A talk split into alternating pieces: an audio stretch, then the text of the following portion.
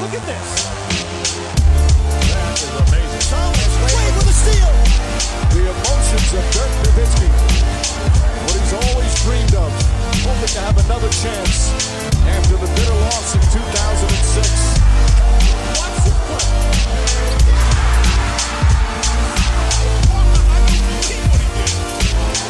That is amazing. Hallo und willkommen zu Gutnext, dem deutschen Basketball-Podcast im Internet. Mein Name ist André Vogt und ich begrüße euch zu einer neuen Folge unseres kleinen, aber feinen Basketball-Hörspiels. Heute mit der zweiten Ausgabe von Rapid Reaction, dem werktäglichen Format hier bei Gutnext. News des Tages, News der Nacht. Jaron Jackson Jr. Saison ist beendet. Meniskusriss hat er sich zugezogen, bereits beim Spiel gegen die Pelicans. Da gab es eine Bildgebung, die dann leider bestätigte, dass der Big Man äh, der Grizzlies raus ist. Ganz schön bitter, denn Memphis, da läuft's nicht wirklich gut bisher. Ja, laufen Gefahr, nicht nur irgendwie in so ein Play-in-Tournament zu müssen um Platz 8, sondern laufen Gefahr, komplett rauszufallen. Gerade jetzt, wenn Jackson nicht mehr spielen kann, denn der hat 25,3 Punkte aufgelegt, 2,7 Rebounds. Gut, das ist ein bisschen wenig für einen Big Man, aber das ist traditionell so sein Problem. 1,7 Blocks, 48,1 Prozent aus dem Feld und von der Dreierlinie mit 35,7. Das hat er halbwegs gut gemacht. Fragt sich so ein bisschen, wer ersetzt ihn jetzt? Brandon Clark, der Rookie, der sicherlich äh, eine, eine tolle Saison spielt, ist eben nicht dieser Stretch Big Man, der der Jackson ist. Josh Jackson, ein anderer Jackson könnte ein bisschen mehr spielen, fraglich, ähm, ob der dazu bereit ist für mehr Minuten. Hatte er da in der regulären Saison am Ende vor Corona eine ganz gute Phase, aber hat jetzt vorher gar nicht gespielt. Sind wir gespannt, aber auf jeden Fall muss Memphis aufpassen, denn in der Tabelle ist es jetzt so, dass nicht nur jetzt Portland dran ist mit 31 Siegen, 32 Sieger Memphis, hat Memphis, sondern San Antonio, New Orleans haben beide 29, Suns auch, Sacramento 28 und ein paar Spiele gibt's ja noch. Äh, Die Grizzlies sollten mal gewinnen und am besten vielleicht heute Nacht oder heute Abend 20.30 Uhr anfangen gegen die Jazz, aber da kommen wir nachher noch zu. Vielleicht noch eine Sache zu ähm, Jaron Jackson. Justice Winslow ist ja auch schon verletzt. Jackson auf jeden Fall Teil der Zukunft, hat nächstes Jahr auch noch Vertrag, wird dann äh, 2021, ähm, ja, könnte er aus seinem, oder kann er vom Verein, äh, hat er noch, es gibt eine Teamoption und dann wäre er Restricted Free Agent 2022 und da kann man von ausgehen, ähm, dass die beiden weiterhin zusammenarbeiten. Brooklyn, da läuft's richtig gut, denn die haben gewonnen, nicht gegen irgendwen, sondern gegen die Milwaukee Bucks 119 zu 116. Dabei haben da Karis LeVert und Joe Harris gefehlt. Da fragt man sich, wie, wie geht das? Ja, es ist was passiert, was schon ein bisschen zu erwarten war. Vielleicht nicht ganz so früh in der Bubble, aber dann durchaus bei diesen Platzierungsspielen, denn die Milwaukee Bucks haben Load Management betrieben, sehr aktiv. Ja, ähm, ich glaube, Jan Antetokounmpo und ähm, Chris Middleton beide nur so 16, 17 Minuten gespielt. Ähm, haben also quasi gesagt, komm, wir spielen mit der zweiten Fünf und gucken mal, ob es läuft. Lief halt nicht. Und das Ganze war der größte Upset, seit die Mavs 1993 am 4. April die Seattle Supersonics geschlagen haben. Denn damals waren die Supersonics mit 19,5 Punkten favorisiert. Die Bucks waren es mit 19 Punkten. Ja, bitter für die Buchmacher, wenn man nicht weiß, dass äh, jemand wie Coach Mike Budenholzer sagt, ach Jungs, heute machen wir aktives Regenerieren. Auch ein bisschen Wettbewerbsverzerrung natürlich auf anderen Seite, so wie die Wizards gerade spielen, äh, ist es dann wahrscheinlich auch egal. Nicht egal war Camelo Anthony, denn der war klatsch. Und das kennen wir ja von Camelo Anthony, dass er da ist, wenn man ihn braucht. 110 zu 102 haben seine Portland Trailblazers gegen die Houston Rockets gewonnen. Und er hat genau das gemacht, was viele natürlich vor der Saison so angezweifelt haben. Ja, er hat natürlich geworfen, ja, dafür ist er ja auch da.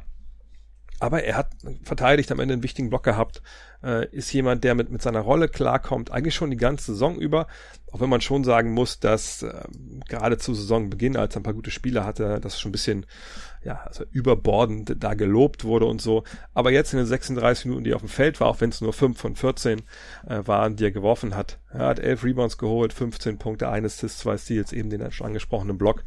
Und der ist halt da, äh, wenn die Blazers ihn am Ende halt brauchen, um mal eine eine Scoring-Option zu sein, die nicht unbedingt mit dem Dribbling arbeiten muss, wie es halt dann bei, bei Lillard und McCollum der Fall ist.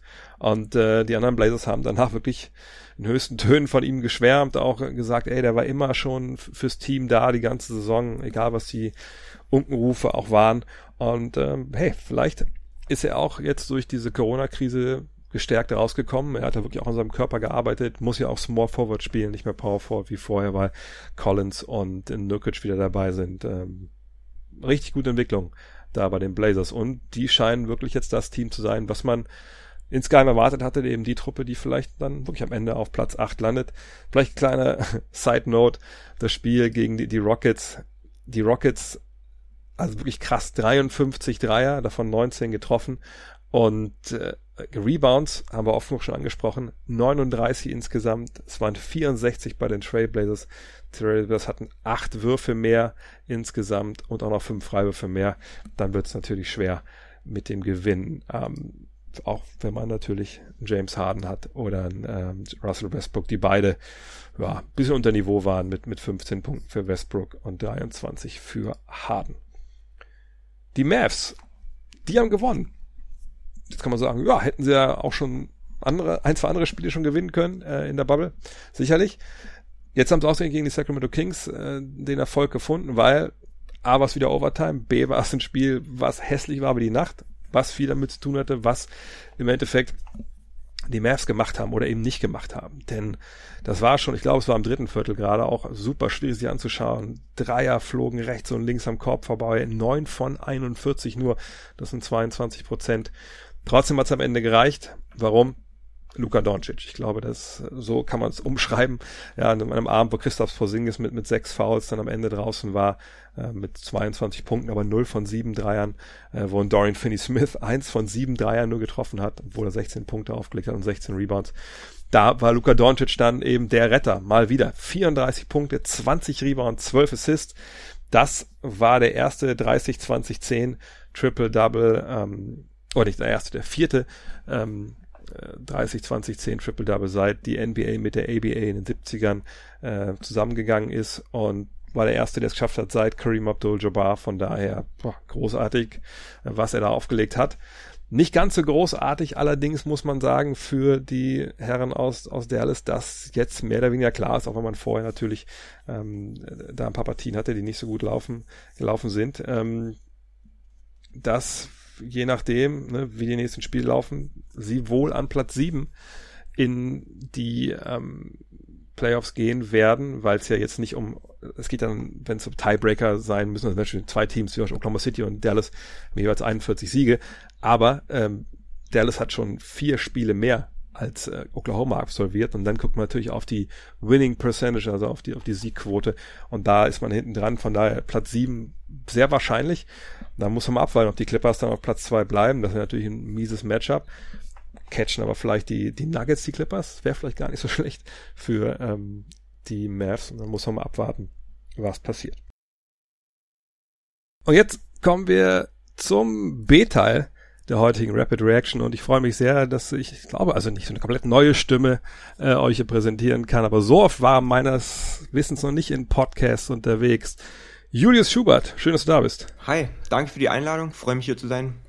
Bevor es losgeht, erklär den Leuten noch in aller Kürze, was du machst und warum du hier bist. Ähm, ja, ich bin Julius. Ich habe äh, einen YouTube-Kanal, wo ich mich mit der NBA ein bisschen ähm, auseinandersetze. Da versuche immer mal ein bisschen zu analysieren.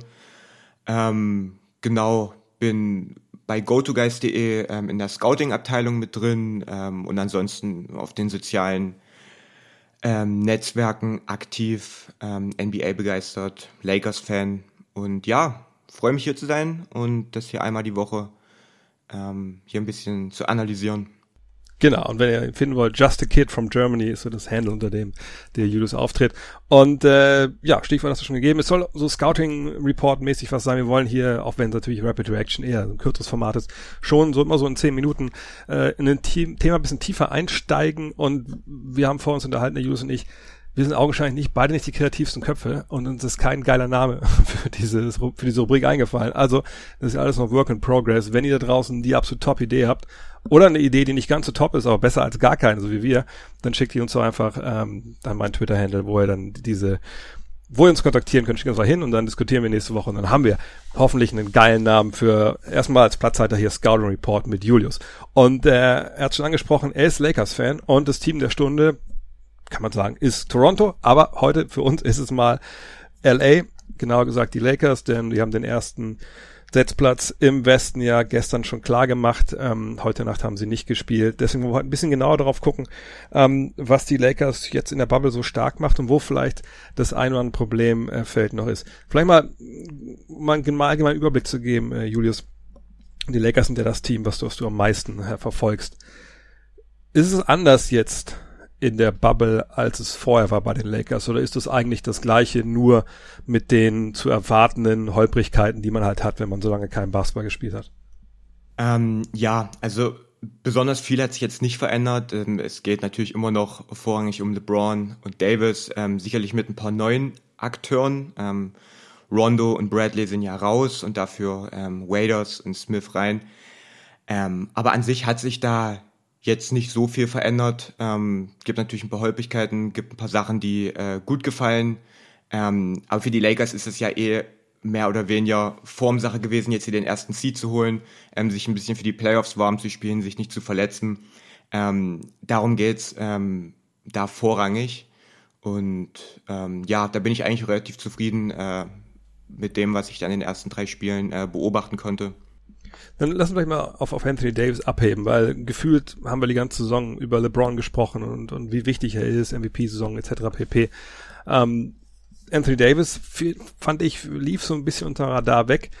Gestern jetzt diesen Rekord aufgestellt, ja, 20 Spiele, wo er schon 20 Punkte in der ersten Halbzeit hatte, was komplett an mir vorbeigegangen ist.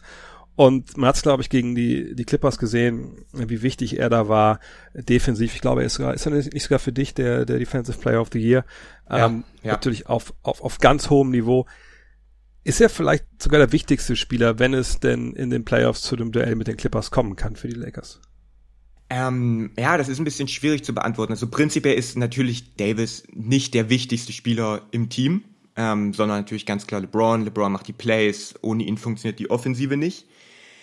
Ähm, ich denke aber, dass ähm, in einer Playoff-Serie gegen die Clippers potenziell ähm, Davis den Unterschied machen kann, ähm, beziehungsweise dass Davis den Unterschied machen würde. Ähm, wir wissen, was wir von LeBron in einer Playoff-Serie bekommen. Wir kennen den Playoff LeBron. Ähm, spielt aber auch Davis überragend, haben die Lakers in jeder Serie immer zwei der drei besten Spieler auf dem Parkett, auch gegen die Clippers. Ähm, und das ist schon eine ganze Menge wert. Ähm, niemand von den Clippers kann, kann Davis stoppen. Ähm, weder die Wings, also George und Kawhi oder Morris, ähm, auch die Bigs ähm, mit, mit Harrell und Zubac. Ähm, das wäre, da wäre jeder quasi das Mismatch für Davis.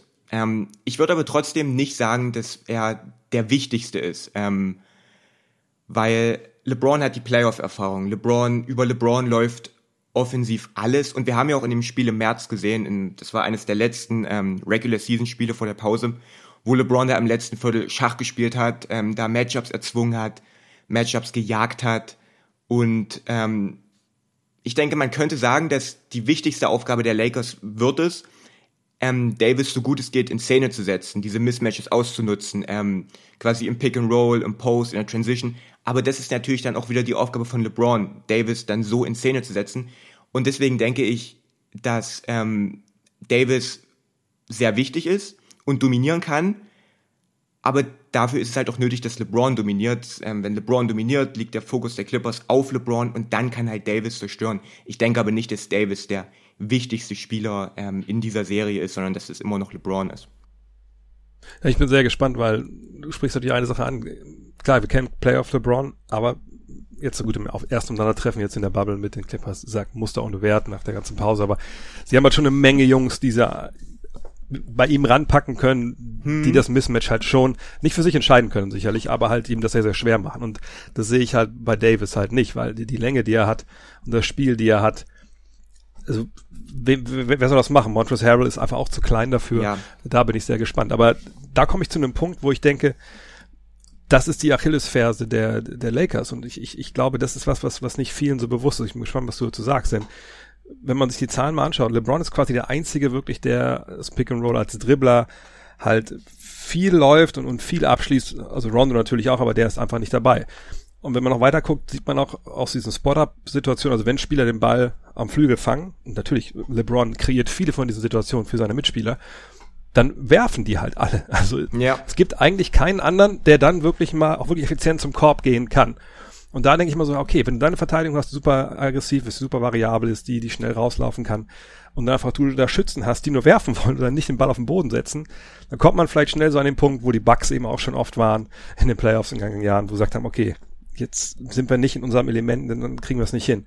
Und ähm, deshalb brauchen nicht eigentlich die Lakers noch einen zweiten äh, Kreateur aus dem Pick and Roll oder zumindest aus einem Drive? Ähm, unter normalen Umständen, wie auch, ähm, du hast gerade den Vergleich zu den Bugs äh, gezogen, würde es mich sehr beunruhigen, wenn mein Team nur einen Pick-and-Roll-Ballhändler hat, nur einen Spieler hat, der aus dem Pick-and-Roll kreieren kann. Ähm, das würde mich sehr, sehr beunruhigen, wenn dieser eine Spieler nicht LeBron James wäre. Ähm, diese ganze Playmaking, Shot Creation, das ganze Thema, das war von Anfang an bei den Lakers äh, quasi das Thema, weil das Team wurde halt um James und Davis konstruiert. Ähm, das war eigentlich allen schon vor der Saison klar, dass es da große Defizite gibt. Äh, man hat keine Shot Creation, kein Playmaking, kein Ballhandling außerhalb der beiden Superstars. Kuzma ist nicht gut genug, Caruso ist nicht gut genug, Cook ist nicht gut genug, Rondo ist auf gar keinen Fall gut genug. Ähm, und man hatte halt wirklich lange Zeit nicht diesen, diesen Guard, der halt ähm, aus dem Pick and Roll Plays machen kann. Man hat jetzt Waders geholt. Ähm, ich möchte da überhaupt keine Illusion machen, wie gut Waders ist. Ich möchte den jetzt auch nicht überbewerten oder in den Himmel loben. Aber er bringt quasi dieses Element, was die Lakers so noch nicht hatten, dass er quasi aus dem Pick and Roll Plays machen kann. Das haben wir auch heute gegen Utah zum Beispiel gesehen oder gestern. Ähm, und man kann ihm den Ball geben und er kann was damit anfangen. Ähm, LeBron ist elitärer Pick-and-Roll-Ballhändler, macht da knappen Punkt pro Possession, 83er Percentile. Ähm, und die Lakers haben halt eine der besten Offense der Liga. Und LeBrons Last wird halt in den Playoffs nur noch größer. Und LeBron hat auch gezeigt, dass er diese Last tragen kann. Das heißt, wir werden mehr Angriffe sehen, in denen LeBron ähm, das Play macht. Und ähm, deswegen mache ich mir, denke ich, keine Sorgen, weil LeBron einfach so gut ist. Und du hast es bei den Bucks letztes Jahr gesehen, da hat man dann Janis dazu gezwungen, diese Plays zu machen und rauszukicken, was aber einfach im letzten Jahr noch nicht zu Janis Stärken gehört hat. Wenn man das mit LeBron versucht, dann spielt er halt jedes Mal raus und macht halt jedes Mal das richtige Play. Und da haben die Lakers auch Shooter, die gut genug sind draußen. Ähm, Problem könnte sein, dass LeBron zu viel machen muss und ihm die Luft ausgeht ähm, nach hinten raus. Oder dass er sich verletzt, was überhaupt nicht passieren darf. Ähm, aber da mache ich mir zumindest in den LeBron, in den Minuten, in denen LeBron spielt, keine Sorgen. Ähm, in den Minuten, in denen LeBron nicht spielt, was denke ich auch nicht so viele sein werden in den Playoffs, muss man dann halt natürlich die Aufgaben verteilen ähm, auf die anderen Spieler, auf Davis, Waders, Caruso und Kuzma zum Beispiel. Ähm, aber da mache ich mir jetzt nicht so große Sorgen, wenn ich ehrlich bin.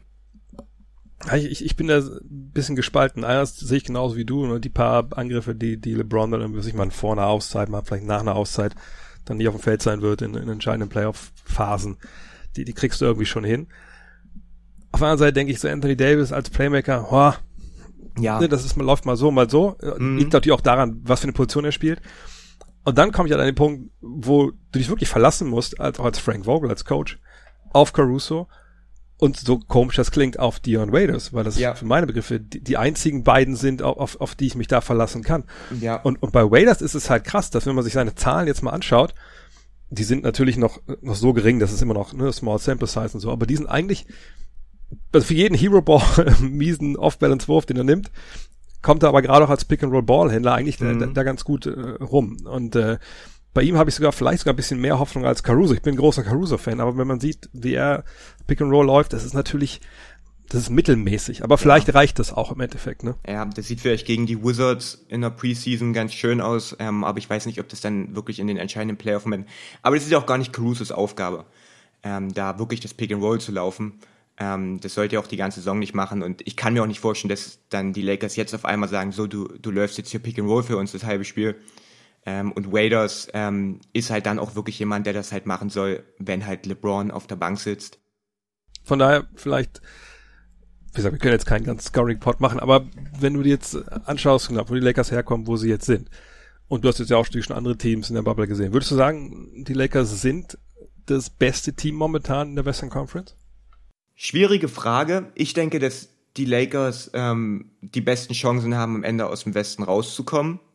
Ähm, ob das jetzt gleichbedeutend ist, dass sie jetzt momentan das beste Team sind, weiß ich nicht. Wie gesagt, ähm, für sie geht's ja jetzt momentan eigentlich noch nichts. Also ich kann mir nicht vorstellen, dass was wir jetzt gesehen haben in den drei Spielen dann auch wirklich ist genau das ist, was sie halt auch in den Playoffs zeigen.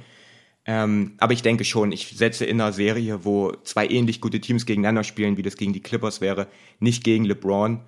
Und deswegen denke ich schon, also ich habe die Lakers vor der Saison getippt, ich bleibe dabei. Ähm, ich denke, dass die Lakers relativ gute Chancen haben, ähm, im Westen rauszukommen am Ende. Und genau das werden wir sicherlich noch mal diskutieren, wenn es dann äh, Richtung Playoffs geht.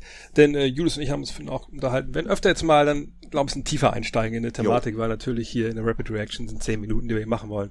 Sind wir auch schon drüber weggeschossen schon wieder. Äh, da lässt natürlich nur so punktuell mal ein bisschen in die Tiefe gehen. Aber erstmal danke bis hierhin und ähm, sag noch mal kurz den Leuten, wo sie deine Arbeit finden. Genau, also ich bin auf YouTube aktiv, ähm, Just a Kid from Germany, an, äh, ähm, eine Anlehnung an, an LeBron, Just a Kid from Akron. Ähm, genau, auf Twitter und auf Instagram findet man sich, äh, findet man mich und ähm, genau unter demselben Namen. Ja, sollte man eigentlich finden, wenn man möchte. Genau, und das äh, kann ich euch nur empfehlen. Von daher, danke für heute und dann hören wir uns nächste Woche wieder. Dann hoffentlich mit einem Namen, die ihr, die ihr uns äh, sagt und die wir dann gut finden, damit wir hier nicht ohne Namen durch die Rapid Reaction müssen. Kommen wir zu den Programmhinweisen des Tages und es ist komplett pickepacke vollgepackt heute in der NBA. 20.30 Uhr, die Grizzlies gegen die Jazz, vorhin schon kurz erwähnt. Das läuft live auf The Zone und für die Grizzlies wirklich, ich würde schon fast sagen, must win, ähm, wenn sie jetzt diese ganzen Konkurrenten, die von hinten drücken, ein bisschen abwehren wollen. Dann um 22 Uhr kann man sich entscheiden, was man gucken möchte. Sixers gegen Wizards, oder Nuggets gegen Spurs. Ich werde gleich erklären, wofür ich mich entscheide in den Top 3. Ähm, die beiden Spiele laufen im League Pass um 0.30 Uhr dann. Thunder vs. Lakers, das läuft ebenfalls auf The Zone und für die Nachteulen unter euch ab 2 Uhr Raptors gegen Magic und um 3 Uhr Nets gegen die Celtics und wie gestern schon getan, auch heute die Top 3 Spiele gerankt nach Watchability, ist das ein Wort, das man hier benutzen sollte? Ich weiß es nicht. Jedenfalls von drei, ja, kann man gucken, zwei, oh, sollte man und eins muss man. Drei Grizzlies gegen Jazz, eben schon mal erwähnt, ja, für die Grizzlies wichtig, dass sie da ähm, jetzt wieder ein bisschen Fahrt aufnehmen, um in der Tabelle halt sich auch ein bisschen sicherer fühlen zu können. Ähm, und die Jazz sind natürlich mittendrin im, im Fight mit Houston. Die sind wirklich gleich auf, ja, 62,7 Prozent äh, Siegquote können noch ein bisschen nach oben schielen, wollen natürlich auch gerade Oklahoma City ein bisschen, ein bisschen abhalten, je nachdem, welches Matchup sie denn gerne wollen. Ähm, von daher das Spiel sehr, sehr wichtig. Dann Nuggets gegen Spurs, denn die Spurs, ich bin ehrlich, mal wieder die Infrastruktur unterschätzt, die Greg Popovich mit einer Mannschaft aufziehen kann, selbst wenn sein, einer seiner beiden Stars halt fehlt. Und äh, die sind auch nicht weit weg äh, eigentlich nur ein halbes Spiel, weil sie eben auch ein ähm, bisschen weniger äh, Spiele haben als die Portland Trailblazers von den Trailblazers von Platz 9. Und wer weiß, vielleicht sehen wir ein Play-in-Tournament von Portland und San Antonio. Sehr gut möglich. Das spielen die Nuggets da sicherlich wichtig und die Nuggets können natürlich auch noch auf Rang 2 rutschen. Ähm, von daher ist ein Spiel, wo wir, glaube ich, von beiden Seiten kein Load-Management erwarten sollten. Thunders gegen, äh, Thunders. Thunder gegen Lakers, das ist aber die Nummer eins heute. Ähm, denn klar, die Lakers haben den Number One Seed, also den ersten Setzplatz in der Western Conference gesichert.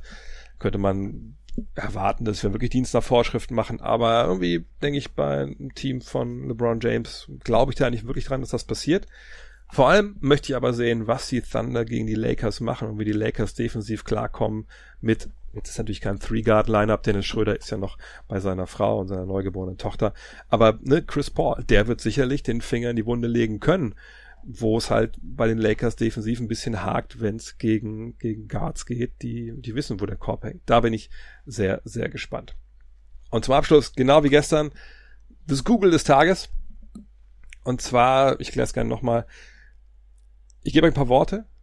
Wenn ihr Bock habt und Zeit habt in der Bahn irgendwo ja, oder abends kurz zum Schlafen gehen, dann googelt diese Worte und dann werdet ihr gleich sehen. Als allererstes kommt dann der Link. Und heute sind die Worte Popovich, also wie Greg Popovich, Spy, ja, Spion, Satellites, Basketball. Das sind die vier Worte, verbirgt sich eine, eine richtig krasse Geschichte dahinter. Kann ich euch nur empfehlen, euch die durchzulesen. In diesem Sinne, das war's für heute. Morgen gibt es dann den, die nächste Rapid Reaction, vielleicht ein bisschen später, weil mein Gast ein bisschen später Zeit hat. Ich hoffe, das klappt alles soweit, äh, weil er lange im Auto sitzt. Aber morgen gibt's dann den Donnerstag mit Dean. Dean Walle ist zu Gast für ein paar gute Minuten. Ähm, äh, werdet überrascht sein, über was wir dann sprechen. In diesem Sinne, bis morgen, euer André. Hello. Look at this. That is amazing. Thomas Wade with a steal. The emotions of Dirk Nowitzki. What he's always dreamed of. Hoping to have another chance after the bitter loss in 2006.